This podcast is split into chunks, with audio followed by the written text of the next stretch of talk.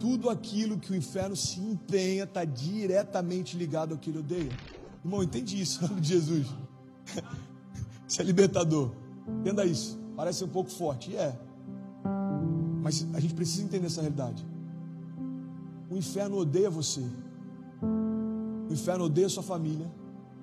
O inferno odeia suas promessas. Então o que, que ele sempre vai tentar fazer? Parar você, destruir sua família e fazer você desacreditar nas suas promessas. Tudo aquilo que ele se empenha está diretamente ligado àquilo que ele odeia. Cara, isso é muito forte. Pega esse nome de Jesus, irmão. Tudo aquilo que o inferno se empenha está diretamente ligado ao que ele odeia.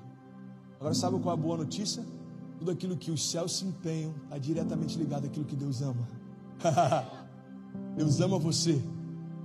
É por isso que nada foi capaz de separar você dele. Deus ama seus filhos. É por isso que nada foi capaz de separar seus filhos dele. Deus ama a tua família. É por isso que nada, nada, nada. Romanos 8, a gente declara isso tantas vezes.